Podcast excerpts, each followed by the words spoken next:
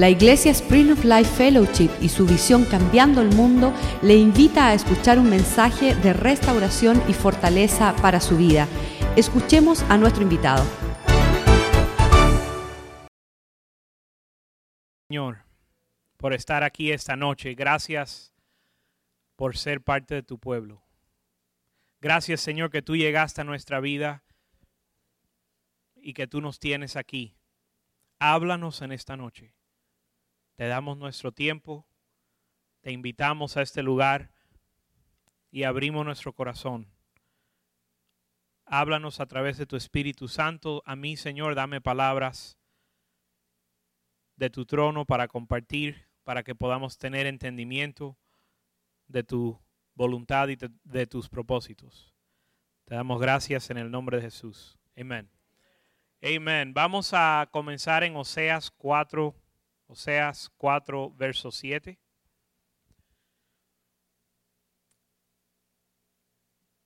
Pastor 4, 6. Gracias. Oseas 4, 6. Pastor me había pedido que compartiera acerca del Halloween, que no sé cómo se dice en español. Así que le vamos a llamar Halloween. Fiesta de bruja. Bueno, le vamos a decir Halloween por esta noche. Dice, mi pueblo es destruido porque le falta conocimiento. Se, se, lee fácil, ¿verdad? Se lee. ¿Cuántas veces hemos leído ese verso? Un montón de veces.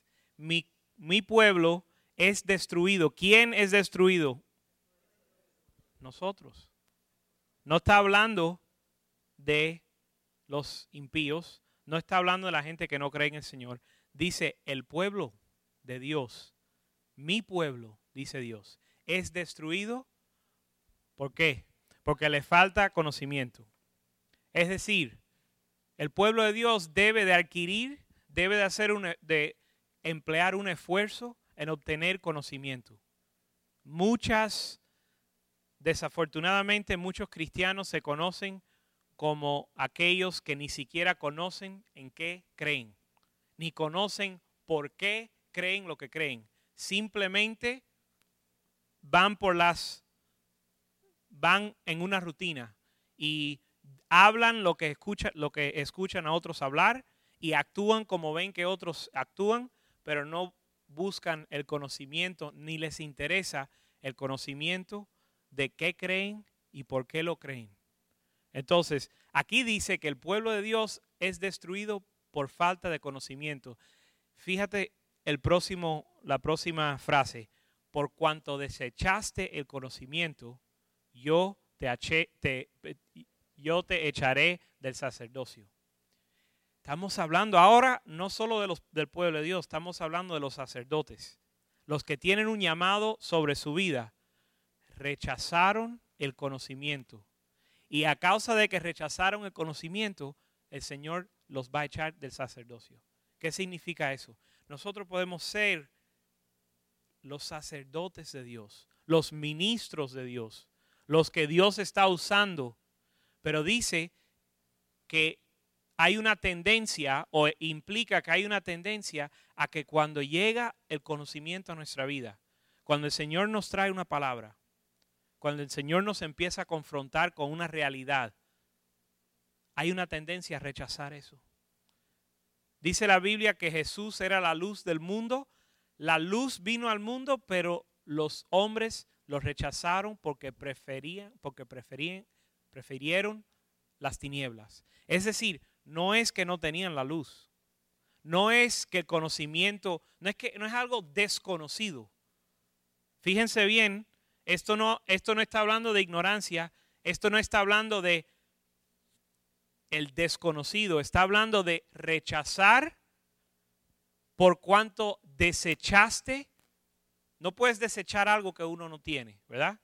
Entonces, por cuanto desechaste el conocimiento, yo te echaré del sacerdocio. Dice el Señor dos cosas aquí bien fuertes. Número uno, que el pueblo de Dios es destruido.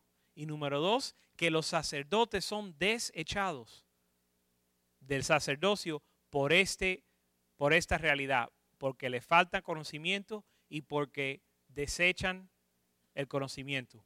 Dice, porque olvidaste mi ley, porque olvidaste la ley de tu Dios, también yo me olvidaré de tus hijos. Eso es fuerte. Por cuanto olvidaste la ley de tu Dios, yo también me olvidaré de tus hijos. Entonces, el Señor está en serio. El Señor está más, palabras más fuertes, no creo que el Señor pudo haber puesto aquí. Vamos a ver también Proverbios 7, 4, Proverbios 4, verso 7. Dice, la sabiduría ante todo. Adquiere sabiduría y sobre todas tus posesiones adquiere inteligencia. En inglés dice adquiere entendimiento. Y dice, en, hay una traducción en inglés que dice, en todo tu afán de adquirir porque cuántos, y más en este país, ¿verdad? ¿Cuántos en este país andamos 20, 30, 40, 50 años en un afán para adquirir? ¿Verdad? En este país, el 90% de nuestra energía cuando estamos despiertos, cuando estamos eh, eh, en el tiempo que estamos despiertos, el 50, 60, 80% del tiempo de nuestra vida lo empleamos en adquirir cosas. Y dice aquí, en toda tu adquisición, en todo tu adquirir o tu buscar, procurar adquirir, dice, adquiere conocimiento y adquiere inteligencia o sabiduría. Entonces, es Dios se ocupó de dejarnos bien claro la importancia del conocimiento, de la sabiduría y del entendimiento que aquí se traduce como inteligencia. Amén. Vamos a pasar al, a la presentación de PowerPoint, por favor. Entonces, esta noche vamos a hablar de Halloween. Estos versos eran como un preámbulo para, preámbulo para establecer una perspectiva de que Dios quiere que nosotros entendamos qué es lo que creemos por qué lo creemos, cómo es que nosotros debemos de andar y por qué es que Dios quiere que andemos de esa forma. Tenemos que conocer quiénes somos en el Señor y tenemos que conocer cuáles son las características del pueblo de Dios, porque esos deben de ser, esas son las características que el Señor quiere en nuestra vida. Es decir, cuando yo voy a tomar una decisión, si yo sé que yo soy el pueblo de Dios, entonces yo puedo, si yo, si yo sé que soy el pueblo de Dios y conozco lo, el corazón de Dios, entonces yo puedo tomar buenas decisiones para agradar al Señor y para hacer la voluntad de Él. Entonces eso es lo que queremos hacer esta noche. Entonces, esta noche vamos a hablar del Halloween, como ya dije. Y el Halloween es un, ¿por qué vamos a emplear tanto tiempo? Anoche estábamos hablando de que, mire, ¿por qué vamos a hablar del Halloween si simplemente se sabe que la mayoría de nosotros no lo celebramos y punto, vamos para adelante, no es una fiesta para nosotros. Y ya, bueno, hay dos grupos, hay tres grupos de personas aquí esta noche. Unos son los que saben, no, no lo celebran y saben por qué no lo celebran, lo entienden. Hay un grupo que no lo celebra, pero si alguien le pregunta, si su hijo le pregunta, ¿por qué no lo celebramos? No le sabe decir. O si le dice, ¿cuántos le han pasado que cuando le hacen una pregunta, tienes una idea más o menos, pero que no me vayan a hacer dos preguntas porque ya el, segundo nivel ya como que voy a tener que inventar algo, ¿verdad? Entonces, hay aquellos que lo entienden, no lo, no lo celebran y entienden el por qué. Hay aquellos que eh, lo celebran, que no lo celebran, pero no entienden el por qué. Y hay aquellos que dicen, y hay muchos cristianos, hay muchos cristianos que no le ven nada malo. Y eso todo lo vamos a ver esta noche. Y comenzamos con este, esta declaración. El tema del Halloween es un poco confuso o, tiende a ser confuso porque hay muchas actitudes diferentes y opiniones diferentes aún en el pueblo de Dios. Vas a una iglesia y dicen que es el cumpleaños del diablo. Y vas a otra iglesia y dice que es tremenda oportunidad para recaudir fondos vendiendo calabazas. Y hay y entre hay entre un extremo y el otro hay todo tipo de perspectiva. Y usted habla con el pastor de una iglesia y le da una explicación racional, si se, le, dice así, una explicación lógica de por qué ellos hacen lo que hacen. Cruzas la calle, sabemos que aquí en Miami hay una iglesia en cada cuatro esquinas. Eh, eh, cruzas la calle, si vas a, creo que es en Miller y la 122, puedes ir a una esquina y ahí vas a una, hablas con un pastor, puedes cruzar la calle y le dan otro, otra explicación cruzas la otra esquina y le dan otra explicación. Y ahí puedes recibir cuatro diferentes opiniones de pastores de iglesias establecidas de qué es lo que es el Halloween. Entonces nosotros, este tema se presta para confusión o se, se presta para confusión. Entonces vamos a ver algunas de las diferentes perspectivas del Halloween.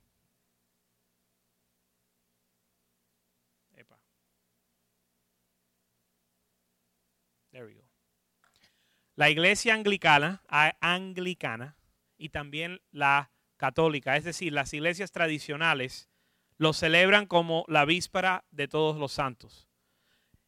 Es un día, bueno, vamos a ver eso más adelante, pero ellos lo ven como un día, una fiesta de la iglesia y se celebra en muchos países latinoamericanos por la eh, cultura o por, la, por su herencia, si se puede decir, católica y en muchas de las iglesias europeas y anglicanas. Otros cristianos protestantes celebran, y esto, fue, esto para mí fue interesante en lo que yo estudiaba esto, otros protestantes celebraban la víspera de los santos como el día de la reforma de la iglesia protestante. ¿Qué tiene que ver la víspera de los santos? ¿Qué tiene que ver Halloween con la reforma protestante? ¿Alguien sabe? Ok, tiene una explicación muy buena. Martín Lutero, ya que toda la iglesia estaba celebrando la víspera de los santos, él aprovechó que todo, sabes que los, los, cristianos antes hacían mucho, mucho peregrinaje, ¿verdad? Había en, las, en fiestas, en las fiestas de la iglesia, todos los cristianos de todo el mundo o de las regiones alrededor iban a una ciudad a celebrar la fiesta de la iglesia. Entonces, Martín Lutero iba a poner su, no sé si en español se dice 99 tesis, 95, y fue a poner su tesis, su, em, sus declaraciones que fueron la, base o el, el principio para comenzar la iglesia protestante. Eso él aprovechó el día de la víspera de los santos, el día del peregrinaje, donde el lugar, imagínense que hay, imagínense como la calle, ¿se acuerdan? ¿Se acuerdan? No, existe el carnaval de la calle 8. La fiesta más grande del mundo, la fiesta más grande del año, todo el mundo, un molote de gente. Entonces, Martín Lutero aprovechó y dijo, aquí voy a poner yo mi anuncio, como nosotros salvando la familia. Aquí pongo mi anuncio con las 95 tesis eh, para no para comenzar, pero fue lo que comenzó. Él no quiso, él no estaba buscando comenzar una nueva iglesia, él estaba buscando reformar la iglesia donde él estaba. Y no se dio y como él no pudo lograr eso, la evolución de eso fue que se comenzó una nueva, una nueva iglesia que se le llamaba la iglesia protestante. Pero el caso es que algunas iglesias celebran el día de la víspera de los santos como, la, como el nacimiento de la iglesia de protestante, de la reforma protestante. Que para mí eso fue bien interesante, primera vez que lo, lo había leído. Similarmente, y pueden ver por la ciudad, muchas iglesias protestantes consideran a Halloween como un evento divertido para los muchachos. Recogen caramelitos, se visten, se disfrazan, se visten es un tiempo, mira, especialmente en Miami, es un en los en el norte es un tiempo de, donde cambia las estaciones, es un tiempo bien lindo. Y también en Miami es, el, es, cuando empieza a bajar el calor. Entonces todo el mundo quiere estar afuera, todo el mundo puede disfrutar. Cuando uno piensa en Halloween, eh, eh, el tiempo del año es un tiempo bien agradable. Entonces hay muchas iglesias que ven esto como una oportunidad de recaudar fondos, de andar en familia y de compartir. Y no suena como si tiene nada malo ahí. Algunas iglesias evangélicas, y esto también algunos de los jóvenes han hecho o han participado, algunas iglesias toman oportunidad del Halloween, que es un, es un, de hecho, el Halloween es un evento internacional, es un evento que mueve mucho dinero, es un evento que mueve muchas personas, todo el mundo esta noche. En el trabajo en el trabajo, en el trabajo hoy el jefe mío se estaba disculpando porque puso una reunión a las 4, nada más que la puso hasta las 4 y cuarto para que todo el mundo se pudiera ir a preparar para Halloween, un hombre de 40 años. Disculpe, oye, mira que yo sé que todo el mundo está listo y algunos no pudieron llegar a la reunión. Entonces, el día de Halloween se ha vuelto un día festivo para todo el mundo y es un día que mueve muchas personas. Y a todo el mundo le gusta la fiesta, a él no le interesa disfrazarse. La gente le gusta la fiesta y es una oportunidad para, una fiesta grande. Y muchas iglesias, ah, mira, no salió ahí. Muchas iglesias um, evangélicas aprovechan del tema del terror, el tema del, del susto, el tema de la muerte, aprovechan que ya todo el mundo está animado con todos estos temas de la muerte y hacen estas casas de terror. De hecho, en inglés se llaman casas del infierno. Y la idea es, la idea es confrontar, ponen una casa con todo tipo de, es como un, um, sí, es como un haunted house, pero es como una serie. Uno va caminando por la casa y vas viendo la vida de una persona en pecado y ve lo que uno sufre, la oscuridad, los temores, eh, gente suicidándose, gente que chocan en los carros y ponen escenarios bien elaborados con choque de carro y sangre y las personas llorando y lamentando. Y lo que hacen es aprovechan este tiempo y el interés para confrontar a la gente con el tema de la muerte, con el tema de que un día vamos a ser juzgados. De que, y, y sabes que la Biblia dice que es mejor estar en la casa de luto, escuchen esto, mejor estar en la casa de luto que en la casa de fiesta. Porque en la casa de luto, es fuerte eso, ¿eh? Mejor estar en la casa de luto que en la casa de fiesta. Porque en la casa de luto el hombre toma en cuenta su fin. Es recordado y toma a pecho, toma su, en inglés, lo estoy traduciendo, toma a corazón, a pecho, empieza a meditar en su fin.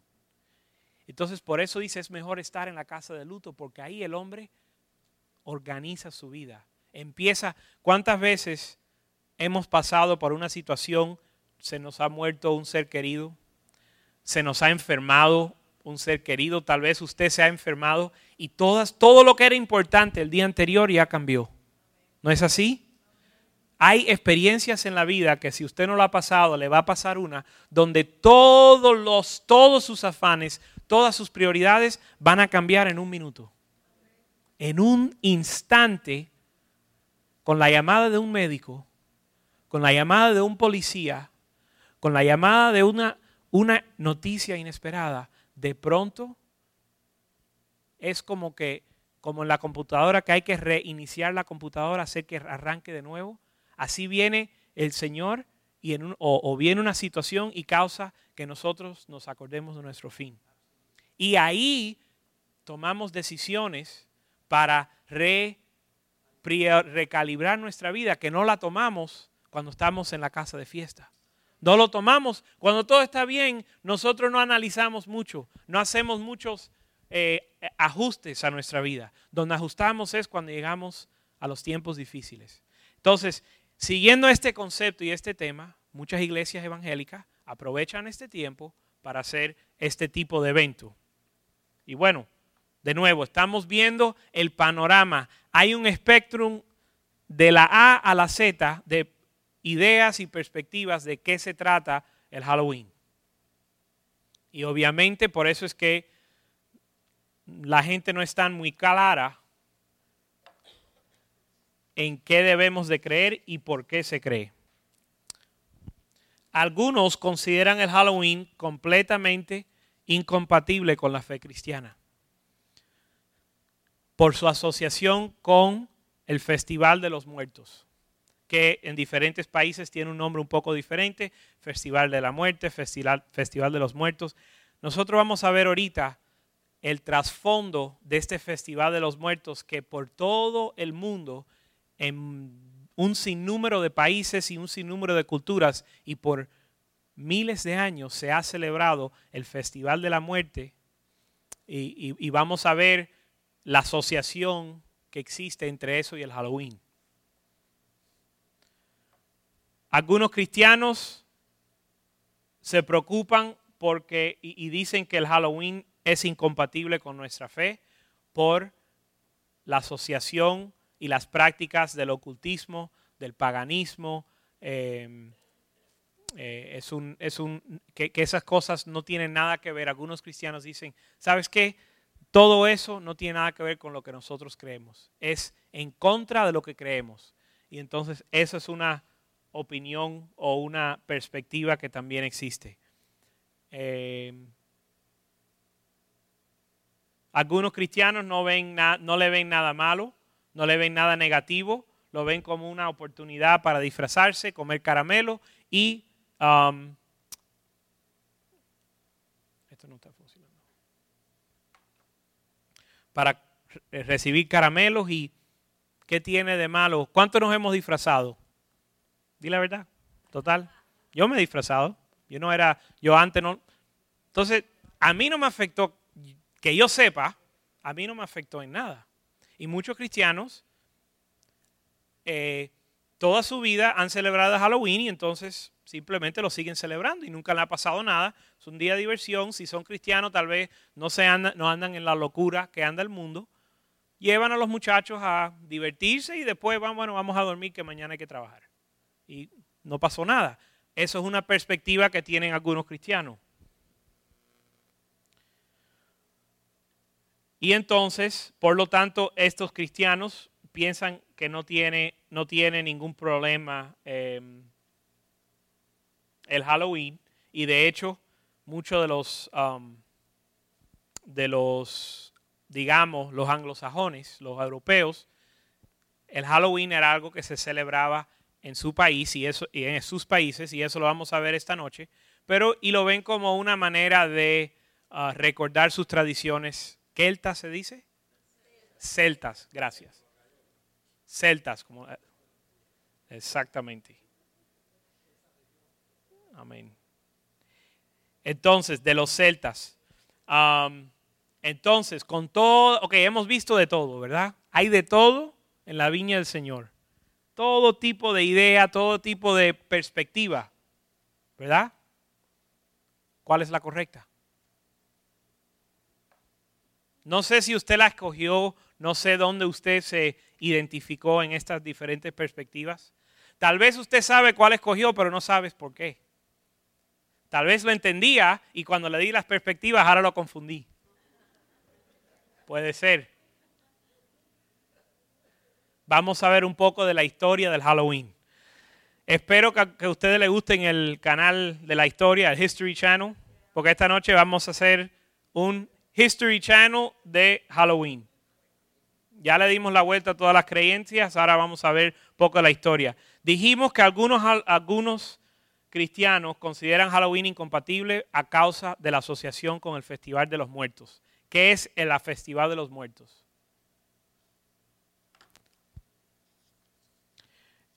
El, Festival de los Muertos se ha celebrado por siglos a través de todo el mundo. Los, los sí, los tenemos todos ahí arriba. Los budistas japoneses honran a los muertos en ese día, a sus ancestros. La religión inca, que ah, dice que el mes de noviembre, que se conoce como Ayamarca, significa el Festival de los Muertos.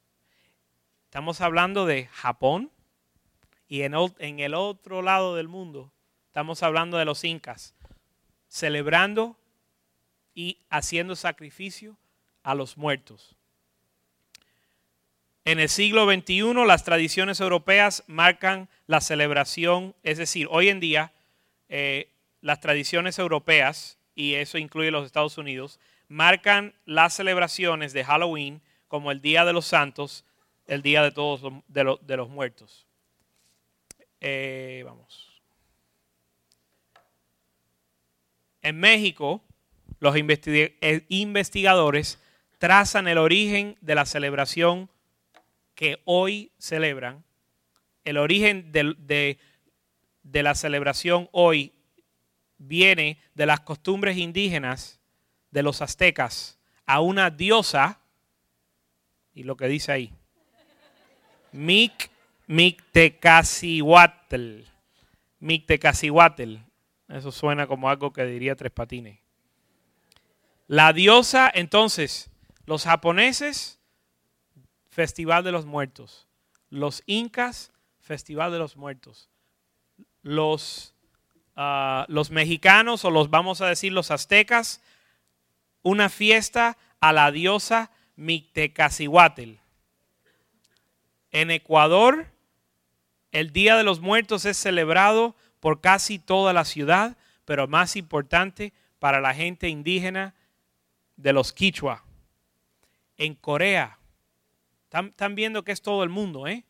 En Corea, un día festivo, también conocido como Angawi, la gente va a donde moran los espíritus de sus ancestros y realizan rituales tempranos por la mañana, visitan las tumbas de los ancestros y hacen, limpian las tumbas, etcétera, y, y ofrecen y ofrecen comida y bebida a los espíritus o a sus ancestros.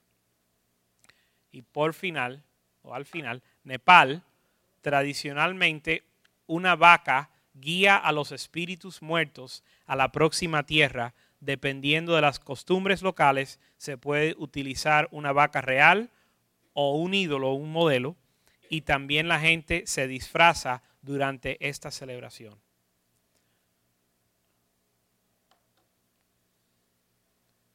No vamos a leer todo esto, pero aquí dice que por todo el mundo diferentes culturas, como los peruanos, en las islas de los Pacíficos, Isla Tonga, los antiguos persas, los egipcios, los japoneses, los antiguos romanos, las naciones europeas y los hindús.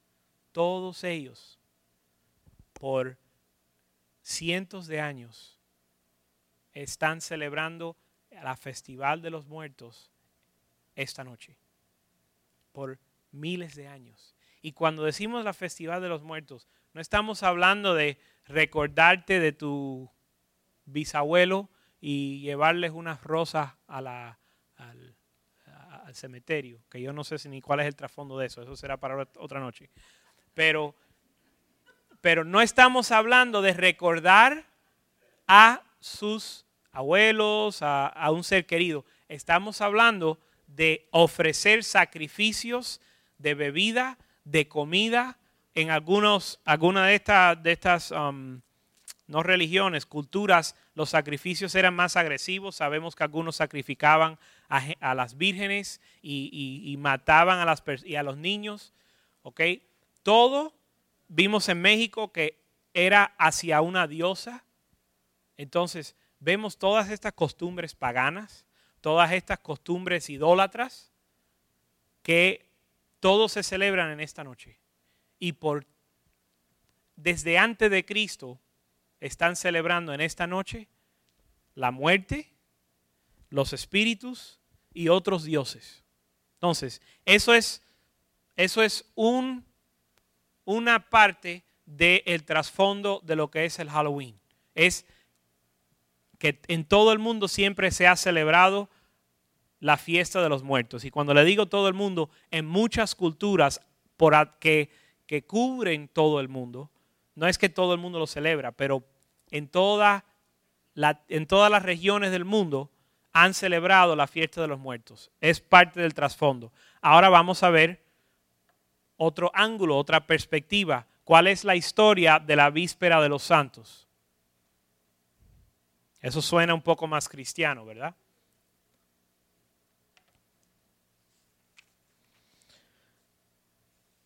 Escuchamos que las iglesias tradicionales como la católica, la anglicana, creo que la episcopal, en algunas diócesis,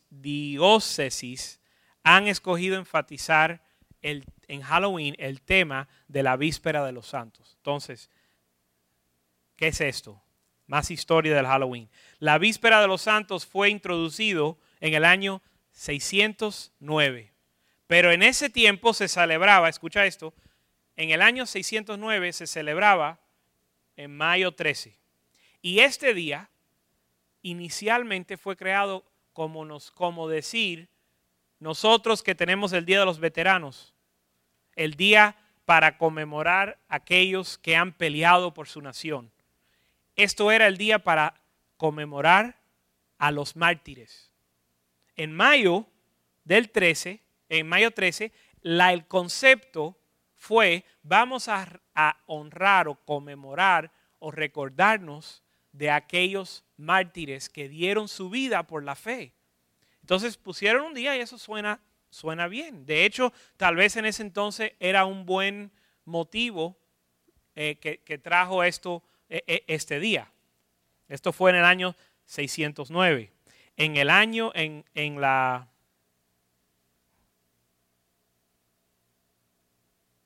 en el siglo IX, y de hecho era en el año, creo que era el año 835, en el siglo IX, la Iglesia Católica cambió el Día de los Santos de mayo 13 a noviembre 1. Ahora, piensen esto. Por todo el mundo, noviembre, octubre 31, o sea, la víspera es Eve, ¿no? es la noche anterior. Entonces, piensen en esto se celebraba en mayo. En el año 835 decidieron, ¿sabes qué?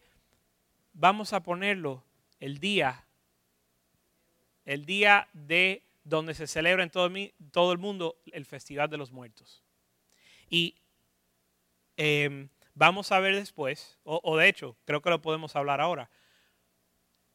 no es que ellos no conocían estas costumbres. De hecho, una, si se pone esto, yo te lo saqué todo de Wikipedia, así que todo lo pueden buscar allá. Una de las teorías de por, qué lo movieron, una teoría era porque el Papa era alemán y los alemanes eran celtas y, los, y, él tenía esa influencia en su cultura y como ellos siempre celebraban ah, el día de, eh, vamos a ver después, que eso creo que ni lo hemos visto, un día que se llama Samhain, que también es una fiesta pagana, los alemanes celebraban esto, era su costumbre, entonces él, una teoría es que él quiso unir esas dos fiestas. También él tenía otra descendencia celta, no me acuerdo dónde era, pero se puede buscar en el internet, y piensan que también que puede haber sido esa influencia celta que lo llevó a unir estas dos. Y otra teoría que también es interesante es que en ese tiempo, ya que habían tanto peregrinaje, había, esas peregrinajes traían plagas a la ciudad. Mira todos los temas que, uno se pone a estudiar esto y uno se puede dedicar su vida entera, puede sacar su doctorado en la historia de, bueno, de Halloween y de culturas. Y dése cuenta, hoy en día tenemos unos archivos bien, um, todo está bien documentado hoy en día, escribimos de todo y todo está en discos duros y en libros, pero en esos entonces esta gente tiene que estudiar un manuscrito que se encontró en un lago y la otra mitad del manuscrito lo tiene otra persona en otro país y tienen que ir, ah, no jugando, pero empatando muy poca información a través de cientos de años para ver qué pueden, eh, qué pueden deducir de todo esto. Es decir, una persona mira a los hechos y lo interpreta de una forma. Esto debe de significar que seguramente pasó esto y el otro lo estudia y como hay tan poca información, está abierto a interpretarlo. Entonces, hoy en día, los que se han dedicado a estudiar esto no saben por qué la iglesia lo hizo. Hay diferentes teorías, pero no se sabe el por qué. Es algo que si usted quiere estudiarlo, adelante. Pero el caso es que hoy en día no se sabe por qué se hizo. El caso es que tomaron esa fiesta y lo trajeron al día y lo unieron al mismo día de la víspera de los santos, eh, de Halloween, del Día de los Muertos.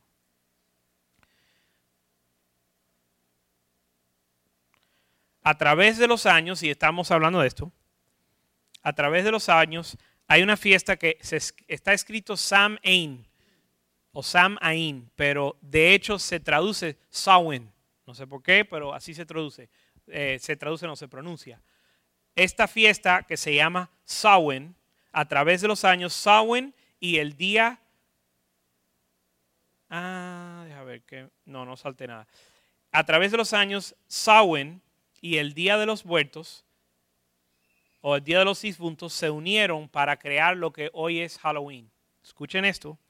Lo que hoy es Halloween, lo que ustedes entienden y lo que el mundo conoce como Halloween,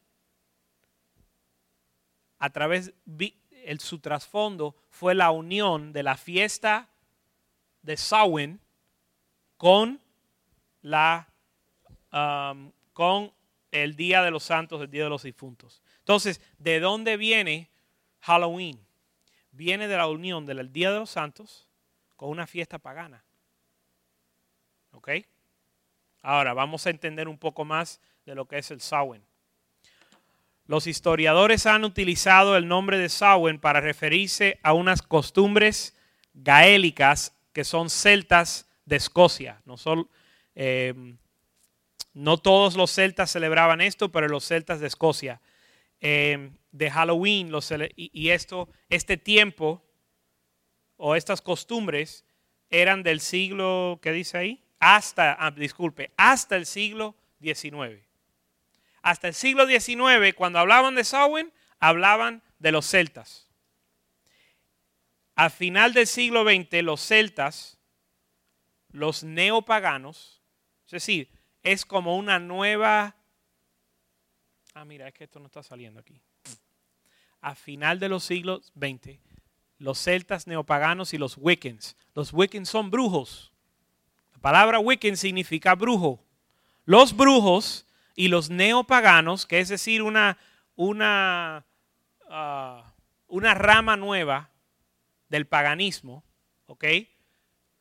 comenzaron a conmemorar a Samhain y a basar sus festivales en esta, en esta fecha.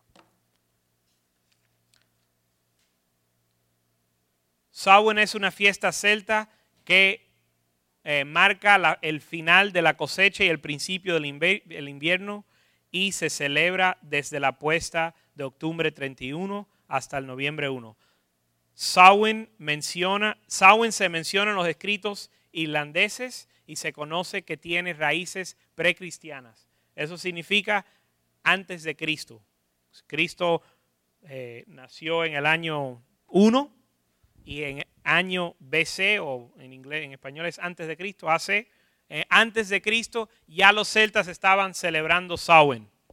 Samhain era considerada como una época donde los espíritus paganos podían entrar a nuestro mundo más fácil. Este era el concepto y ya van a ver de dónde salen todas estas costumbres raras.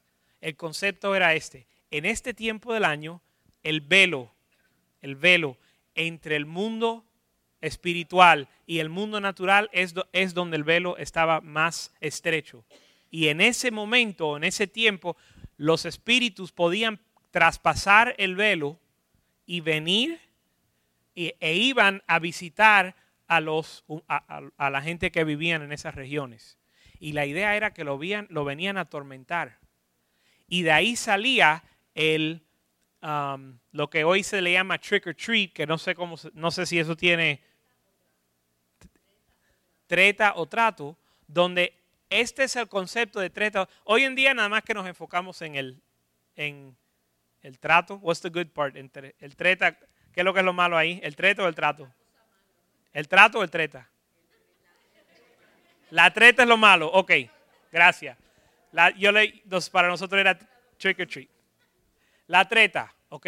La treta era, era como una amenaza. Era una amenaza. o me das algo que me va a apaciguar, que me, o me das algo, o, te, o me voy a vengar de ti, voy a, voy a hacerte algo. Era como una amenaza de un espíritu.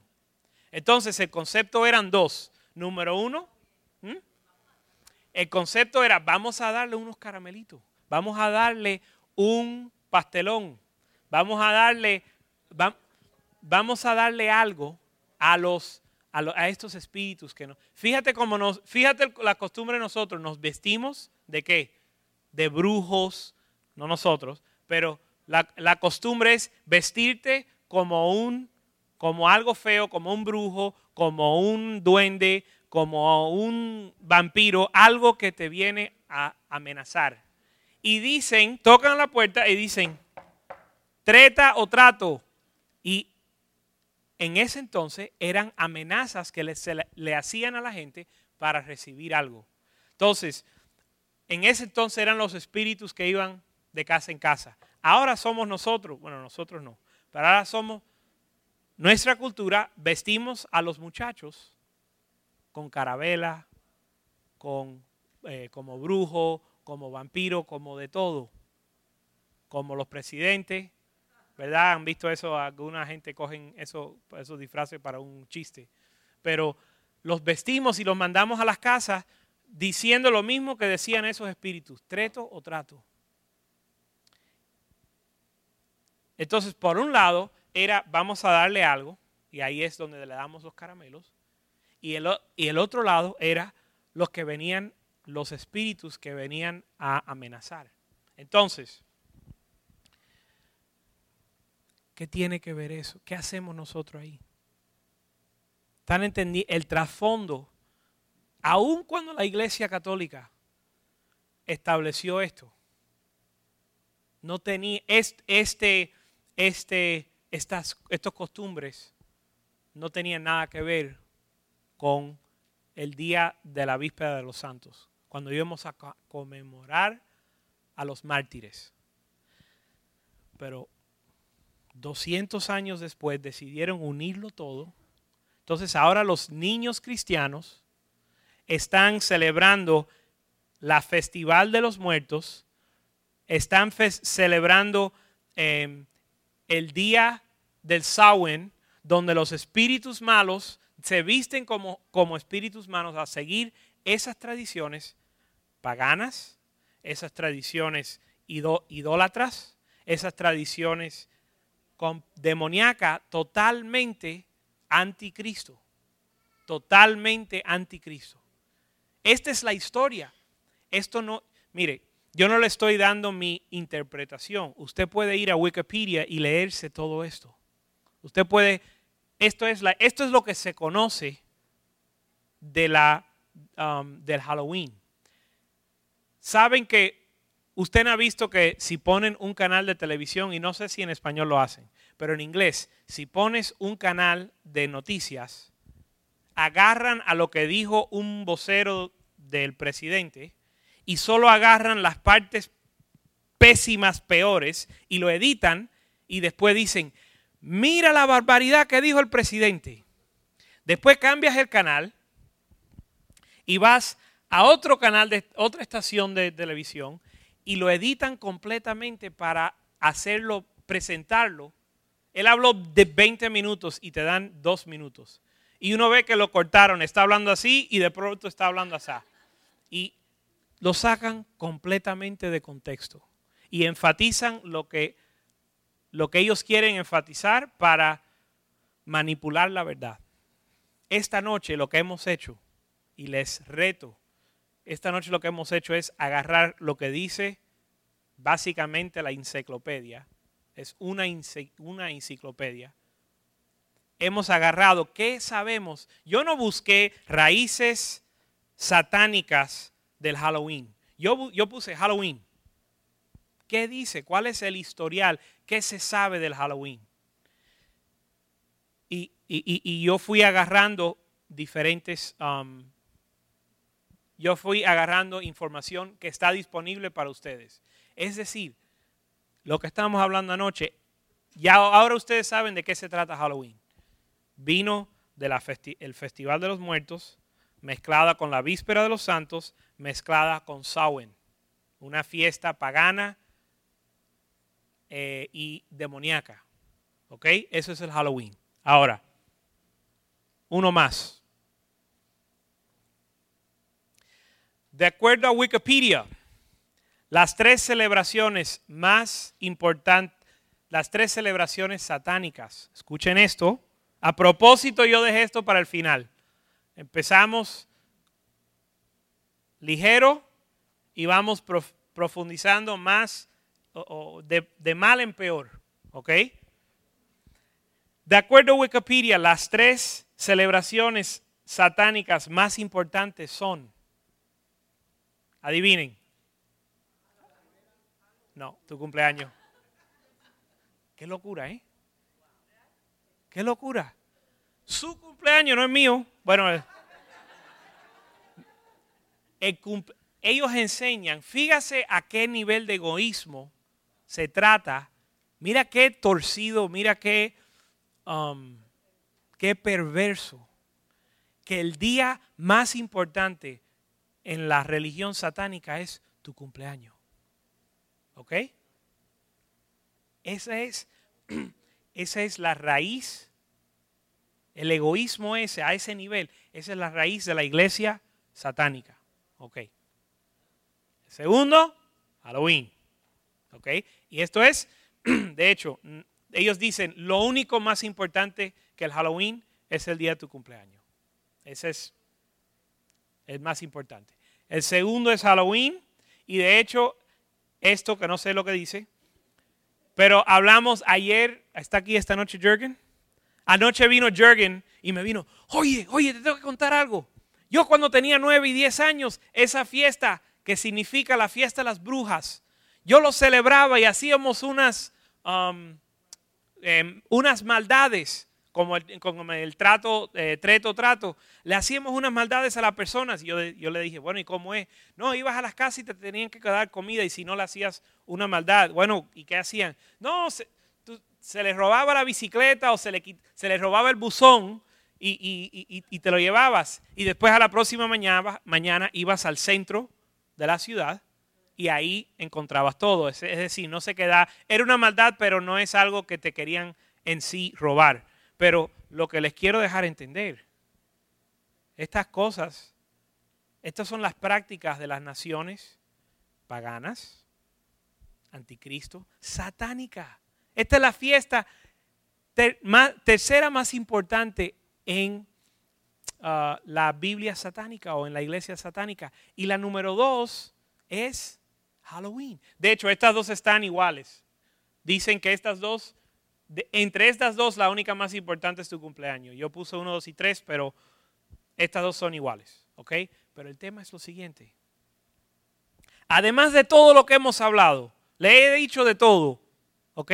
Además de todo lo que hemos hablado, esta noche es la segunda noche más importante para la iglesia de Satanás. ¿Ok? De eso. Y esto también lo saqué de la enciclopedia. De esto se trata Halloween. Los muertos, los espíritus idólatras, los paganos y por final los días más importantes para satanismo.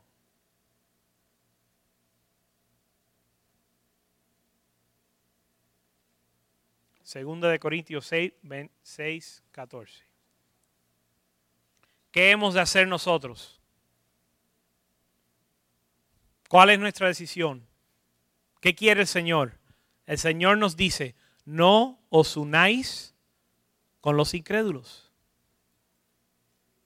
No. ¿Se acuerdan lo que dijimos al principio?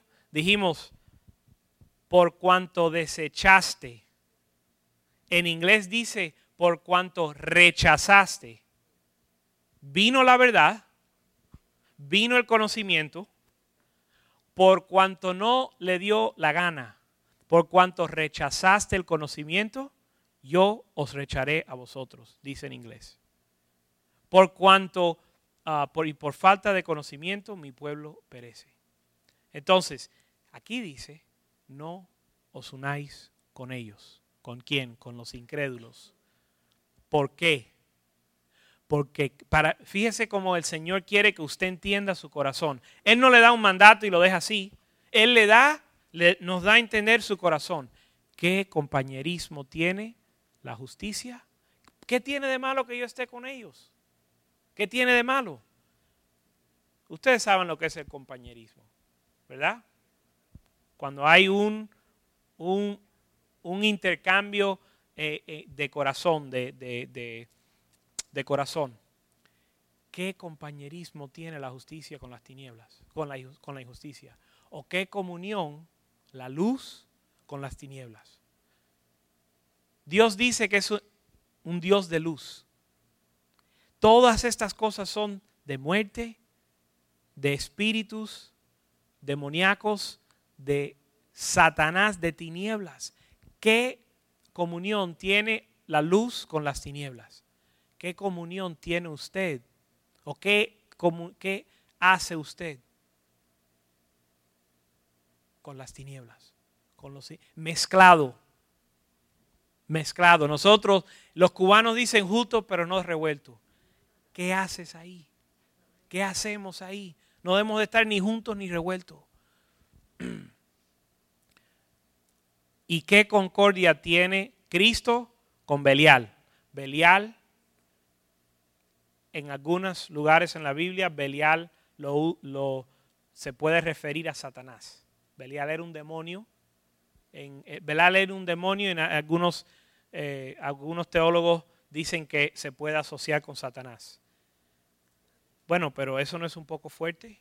No, acabamos de decir que esta es la noche más importante o segunda más importante para los de la iglesia satánica. ¿Qué comunión o qué concordia, qué armonía tiene Cristo con Satanás? ¿Qué armonía tiene el pueblo de Dios? ¿Qué hace, qué hace el pueblo de Dios metido en esas cosas?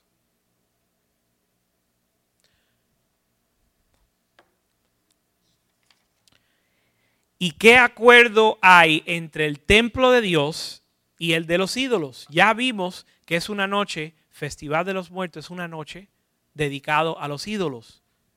Y el templo del Dios viviente, el, eh, porque vosotros, fíjense, no estamos hablando, ¿quién es el templo? ¿O qué es lo que es el templo? No es un edificio.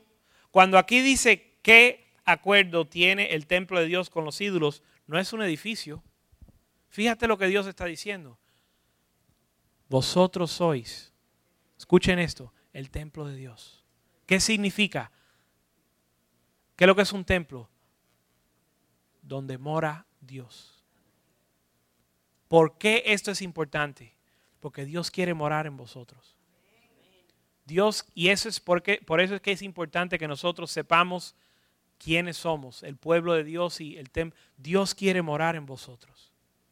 Por eso es que Él dice, apártate de ellos y no tengas nada que ver con ellos. Porque Dios, usted es el templo de Dios y Dios quiere morar en nosotros. Por eso es que nosotros tomamos estas cosas tan en serio. Porque mira lo que Dios dice, nosotros no nos estamos inventando. Esto no es idea de nosotros que nosotros somos el pueblo de Dios. Dios, el templo. Dios dice, yo quiero morar en ustedes. ¿Ok? Yo quiero, esta es mi voluntad, yo quiero morar en ustedes. Como dijo Dios, ¿quién dijo? No nosotros, no el pastor, no la iglesia, los, las tradiciones de hombres. Dios dijo, habitaré y andaré entre ellos. Dios quiere andar entre nosotros, quiere andar y habitar en nosotros. Y seré su Dios y ellos serán mi pueblo. Por tanto, por lo cual, es decir, yo voy a habitar en ellos, yo voy a andar en ellos y yo voy a ser su Dios y ellos serán mi pueblo. Y por esa razón, salir de en medio de ellos y apartaos dice el Señor. Dios dice, salid de medio de ellos y apartados. ¿Cuál es la voluntad de Dios para su vida? ¿Cuál es la voluntad de Dios para mi vida? Dios quiere morar en, en ti. Y para que eso pase, verso 17, como yo quiero morar en ti, por lo cual salid de medio de ellos y apartaos. ¿Sabe lo que significa santificado? Apartado con un propósito.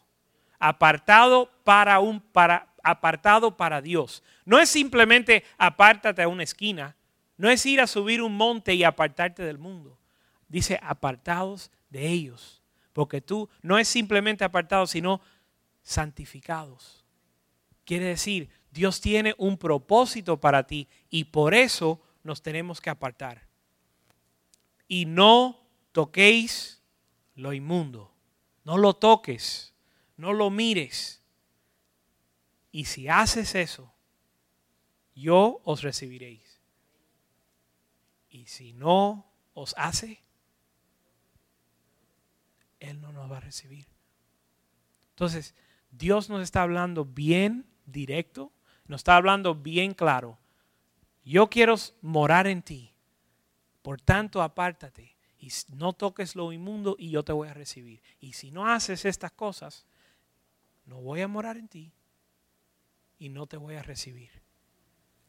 Pero dice la Biblia, por cuanto rechazamos el conocimiento, Él nos rechaza a nosotros.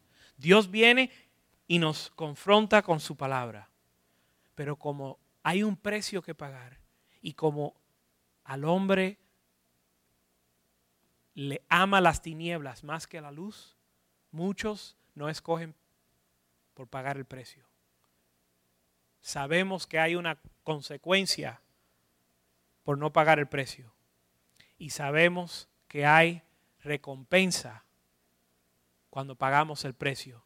Dios mora en nosotros, Dios nos recibe y Dios es nuestro Dios y nosotros su pueblo. Y seré para vosotros por Padre, y vosotros me seréis hijos e hijas, dice el Señor Todopoderoso. Ahí está la recompensa.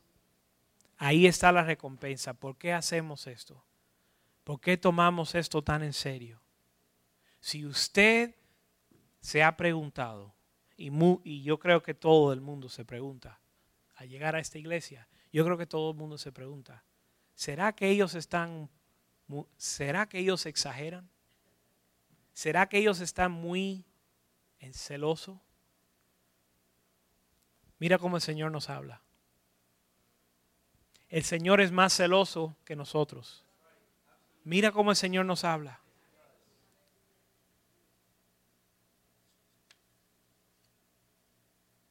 ¿Quieres ser su hijo? ¿Quieres ser su hija? Dios le está invitando a que Él quiere morar en ti, que Él quiere ser como Padre. Él nos da instrucciones básicas, no fáciles, no es fácil, pero nos las pone bien claras y entonces nos deja con una decisión.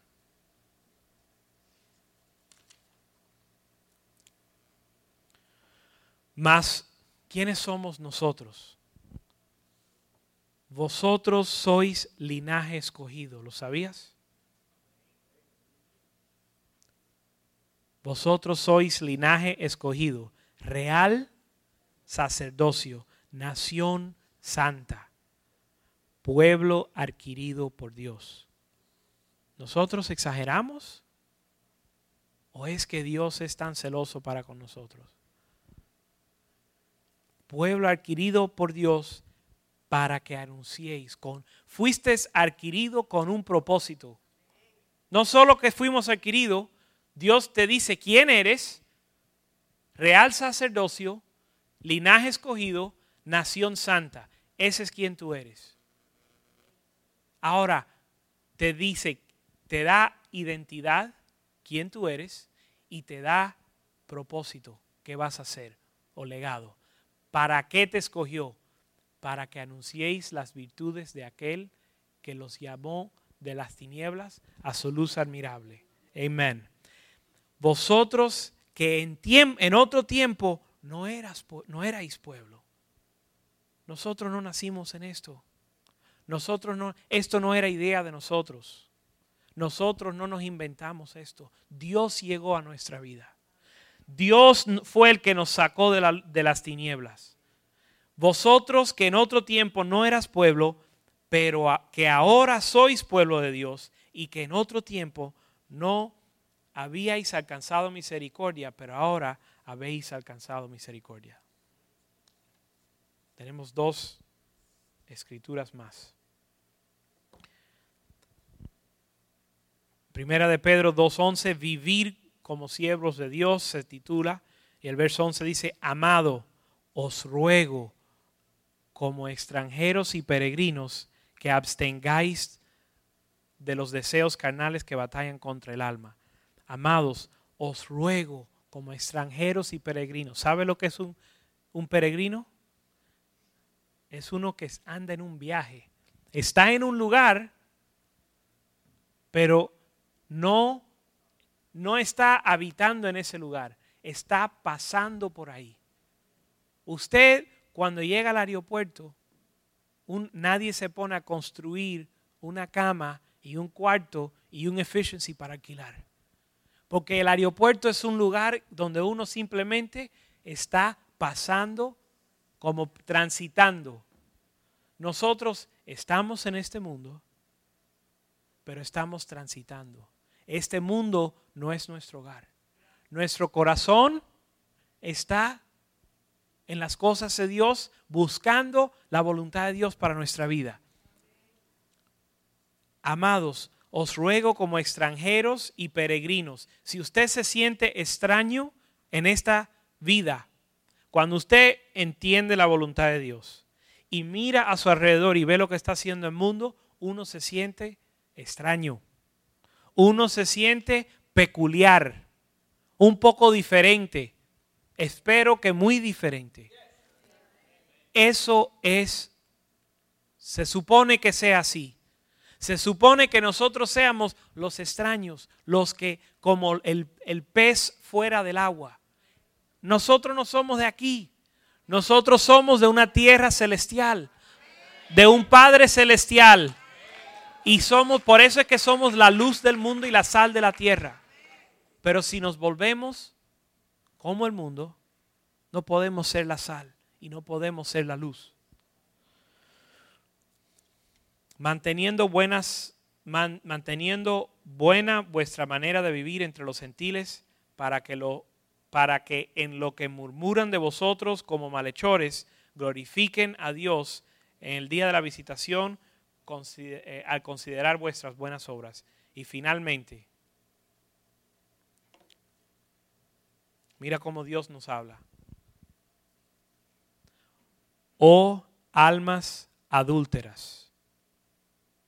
Está hablando de los pueblos de Dios. Tú no le dices, no es adulterio a una persona que no está. Tú no le. El hombre no puede um, acusar a una mujer que no está casado con él y que le es infiel, él no le puede acusar de adulterio. Es decir, aquí el pueblo de eh, Dios está hablándole a su esposa. No está hablando a los paganos, no está hablando a los gentiles, no está hablando eh, a un pueblo que no conoce a Dios. Está hablando de su esposa. ¿Cómo Dios quiere ser como nosotros? ¿Cómo Dios quiere que nosotros seamos? Su esposa. Así de estrecha la relación. Y además de que nos comunica que quiere que seamos tan cercano de Él como una esposa, una esposa al esposo, además de eso nos dice, almas adúlteras. ¿Por qué?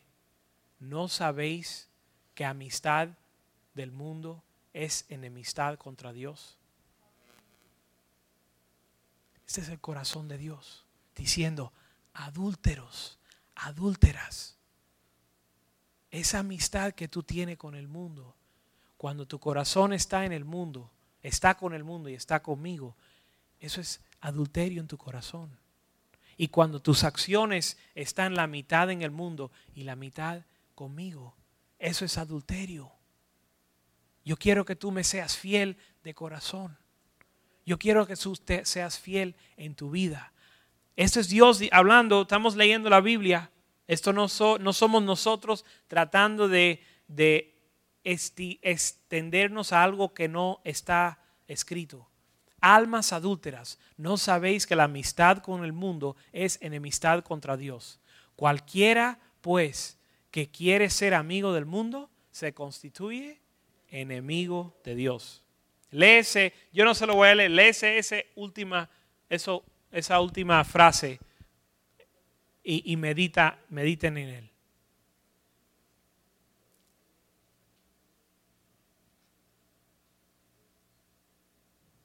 Ahora, para, para ponerle el cuño, para ponerle el sello, o pensáis que la escritura dice en vano, el Espíritu que ha hecho morar en nosotros nos anhela celosamente.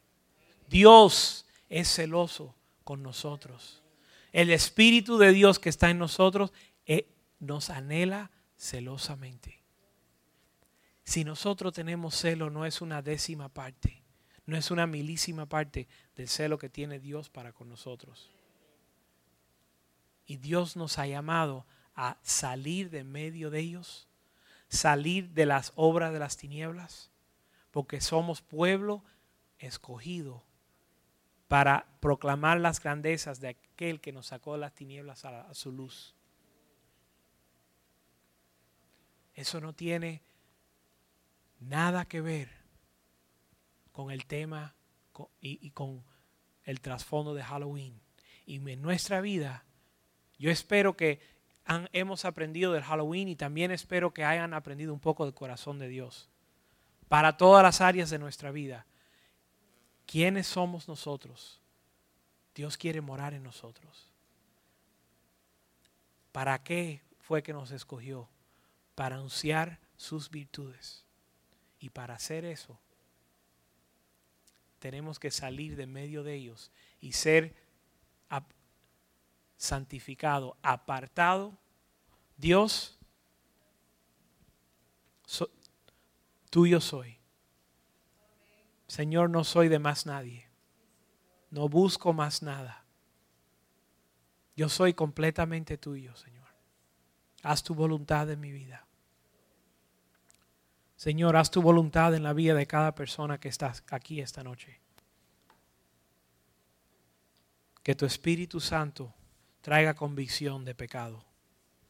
Que tu Espíritu Santo traiga convicción de lo recto, de lo justo. Señor, en esta noche hemos escuchado mucha información. Ayúdanos a entender cuáles son las decisiones que tenemos que tomar.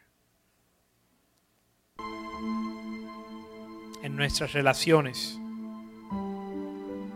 en nuestras actitudes, en nuestros deseos y cómo pasamos nuestro tiempo. Señor, no queremos ser adúlteros.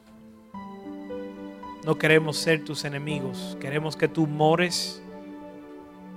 Queremos, Señor, que tú mores en nosotros.